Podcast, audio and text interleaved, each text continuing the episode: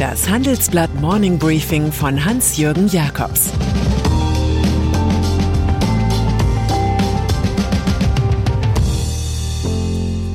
Guten Morgen allerseits. Heute ist Mittwoch, der 23. März 2022. Und das sind unsere Themen. Joe Biden mobilisiert Europa.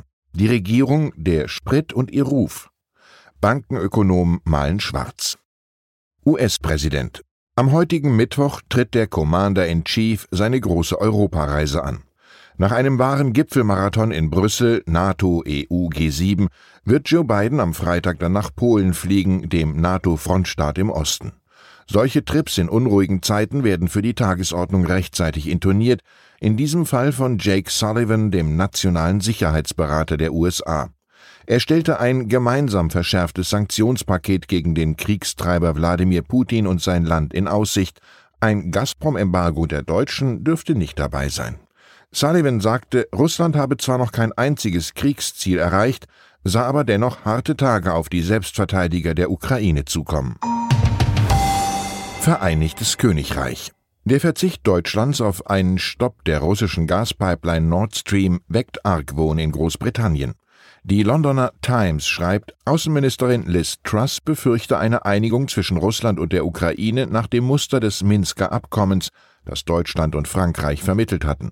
Öffentlich warnte Truss, Putin benutze Friedensgespräche nur als sogenannten Deckmantel, um weitere abstoßende Gräueltaten zu begehen, so die Ministerin. Jede Verhandlung mit Russland müsse aus einer Position größtmöglicher Stärke herausgeführt werden, zitiert die Times eine Regierungsquelle. London stört sich offenbar an den seriellen Telefonaten von Frankreichs Präsident Emmanuel Macron und Bundeskanzler Olaf Scholz mit Putin. Premier Boris Johnson telefoniert seinerseits nahezu täglich mit Ukraines Präsident Volodymyr Zelensky, der dem deutsch-französischen Duo angeblich nicht mehr vertraue. Von Shakespeare gibt es in diesem Fall zu lernen, es ist nicht genug, dass man rede, man muss auch richtig reden. Energiepreise das Schlimmste an den hohen Benzinkosten für die Politik ist der Eindruck, der entstehen könnte, dass sie zu wenig tut bei der Attacke auf das Auto, die große Freiheitsschaukel der Deutschen.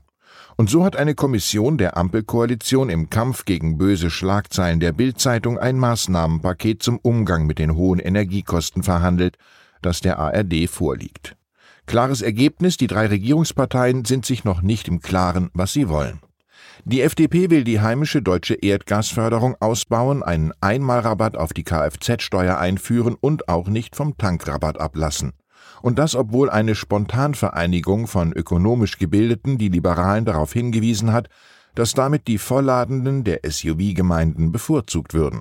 Die Grünen wollen den Einbau neuer Gasheizungen von 2023 an verbieten. Sie fordern weiter das Energiegeld, wobei das Finanzministerium bis Oktober einen Auszahlungsweg über die Steuer-ID entwickeln soll. Die SPD wiederum schlägt eine einmalige Energiepreispauschale für Arbeitnehmer vor, zahlbar an alle steuerpflichtigen Haushalte. Pro Kind sowie bei geringem Einkommen soll mehr Geld fließen, wobei einem die Hilfe erst mit der Steuererklärung 2023 zugutekommen würde. In der Debatte ist auch ein Mobilitätsgeld und die Heizkostenpauschale für Wohngeldempfänger soll dauerhaft ausgezahlt werden. Soweit die Synopse des parteilichen Vorschlagswesens. Heute Abend wollen sich die Koalitionsführer auf endgültige Maßnahmen geeinigt haben. Insolvenz. In London lief der zweite Tag eines Verfahrens gegen Deutschlands Tennis-Oldie Boris Becker, der vor fünf Jahren Insolvenz anmelden und sein Vermögen offenlegen musste. Er habe Millionen Gelder im Rahmen des Insolvenzverfahrens unterschlagen und sein Geschäftskonto als Erweiterung seines persönlichen Kontos wie ein Sparschwein genutzt. Auf diese Weise seien persönliche Ausgaben verdeckt worden.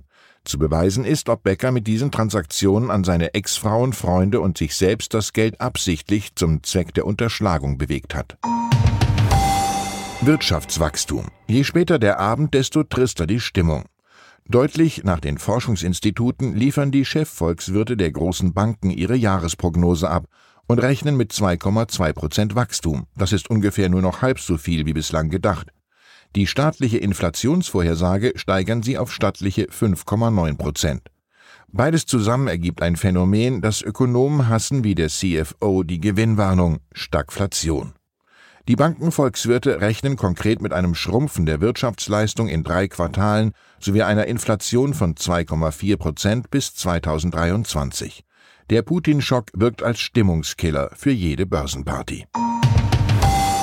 Kunst.